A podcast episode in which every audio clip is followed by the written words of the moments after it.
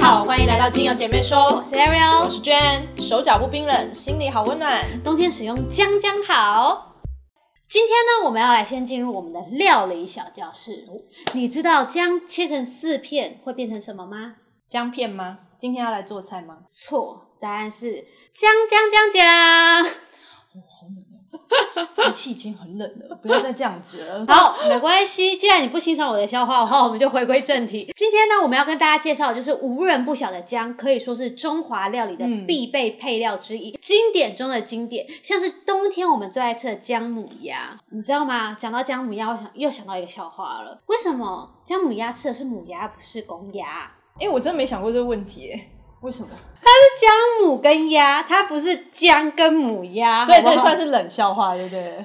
我赶快来跟大家分享一下姜的历史神话。大概呢，四千年前呢，西方人其实就开始使用生姜。那像古希腊人呢，他们用来做什么的吗？姜饼，将生姜切成薄片呢，然后加在面包里面去烘烤，帮助消化。那所以呢，在欧洲呢，演变到最后呢，它是将生姜的根茎磨碎以后，就会加入在面包团里面，有没有？所以呢，就促进了姜饼的产生。不是有姜饼屋呢？小姜人在圣诞节的时候会出现。但现在真的用姜做的姜饼，应该也。不多，不多，应该没有了。里面可能现在都是放香料之类的。除了古希腊人有用姜之外呢，古罗马人也有用姜哦。他们之前是来用来做春药的药酒。其实这个让我蛮惊讶的，就是我在找资料的时候我发现，然后我想说，嗯，姜可以助兴吗？促进循环，也许晚上可以来试试看。古印度人呢是用来做防止反胃的姜茶，我觉得这可以比较好理解。对，那古埃及人呢是用来做抗病毒的美食添加剂。中医呢认为生姜味辛性温，可以开胃止呕、化痰止咳、发汗解表，都是姜的功能。那市售的姜精油萃取方式有两种，一种是蒸馏的，一种是超临界二氧化碳萃取。那蒸馏萃取的姜呢，它比较偏向于生姜；那 CO2 萃取的姜精油呢，它其实比较偏向于老姜的气味。那 CO2 呢？它通常比蒸馏的姜精油气味比较浑厚，而且它更接近天然的姜的味道。所以呢，因为它的成分比较完整，所以它更容易刺激敏感性的肌肤。如果你在使用 CO2 萃取的姜的时候，你可能就是要稀释的更多倍一点，建议稀释大概零点五到一趴左右来去使用，会比较安全一点。CO2 萃取的姜，它里面有一些比较大分子，就是是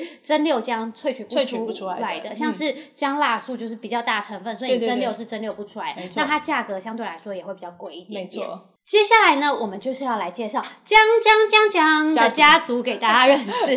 第一个当然就是我们的姜啦。那姜的话，它辛辣中略带有一点香甜的味道，一点点啦，散发出独特的泥土味。其实姜精油的味道就是姜的味道。那它可以改善我们肠胃道的问题，温暖我们的身体，改善我们的手脚冰冷。所以呢，对于冬天会手脚冰冷的人来说呢，姜是非常适合使用的。而且呢，姜也可以舒缓我们的肌肉跟关节的疼痛的部分。那萃取是根部的姜精油，它的质地呈现比较浓稠的状态。其实有分蒸馏姜跟 CO2 姜嘛，那 CO2 姜会更浓稠一点，而且它是会那种深黄色。对，它深黄色。对，那蒸馏姜的部分，它就是流动性比较高一点，但它也是黄色的。对。那有时候呢，我们也会添加于头皮护理的洗发精中，帮助发质修复。而且因为姜可以促进循环，所以如果有掉发问题的话，你把它加进洗发精里面，它就可以帮助你的头皮刺激你的头皮循环，可能生发速度会稍微比较快一点。嗯，那冬天呢，如果以姜精油来足浴的话，也可以促进我们的血液循环，缓解疲劳，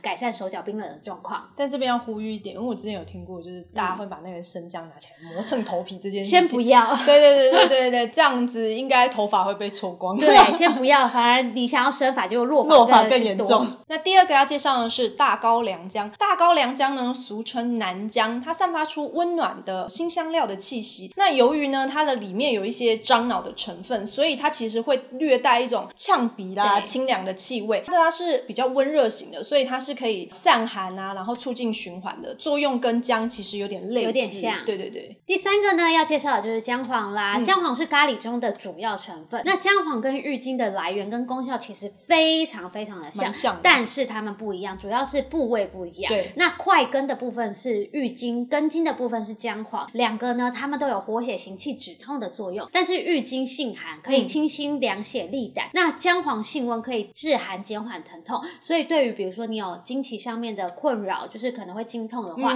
姜黄也是非常适合。没错。那姜黄呢，除了它也可以有效的对抗细菌跟霉菌，帮助我们的荷尔蒙平衡，并抑制皮肤发炎，促进毛发生长。再来要介绍的是野姜花精油。野姜花精油呢，它有一种清新素雅的花香味，气味呢就是芳香宜人。如果呃有买野姜花精油的人，你就会知道那味道非常非常。我觉得它跟一般的花香不太一样，它比较更清新一点。对，就是有一点更高雅的感觉这样子。那这个味道呢，能够帮助我们释放烦恼、疏解压力，带给我们一种轻松愉快的感觉。这样也能够提升工作效率，以及呢可以改善月经的不顺。对，接下来呢，我们要介绍的是第五支卡普尔。卡普尔呢，我们又称作为山奈根，外形跟野姜花非常的相似。那它温暖的木质调气味，略带有一点点，就一点点辛辣的味道，然后闻起来有点，也有点像中药的味道。我觉得比较偏中药。对，以治理气喘跟肠胃道的疾病而闻名，也是很好的护发油。嗯那卡普尔精油呢，它含有微量的酚跟龙脑的成分，所以呢，也可以缓解我们的关节疼痛。接下来要介绍的是苏菲亚玫瑰草，是不是很惊讶？它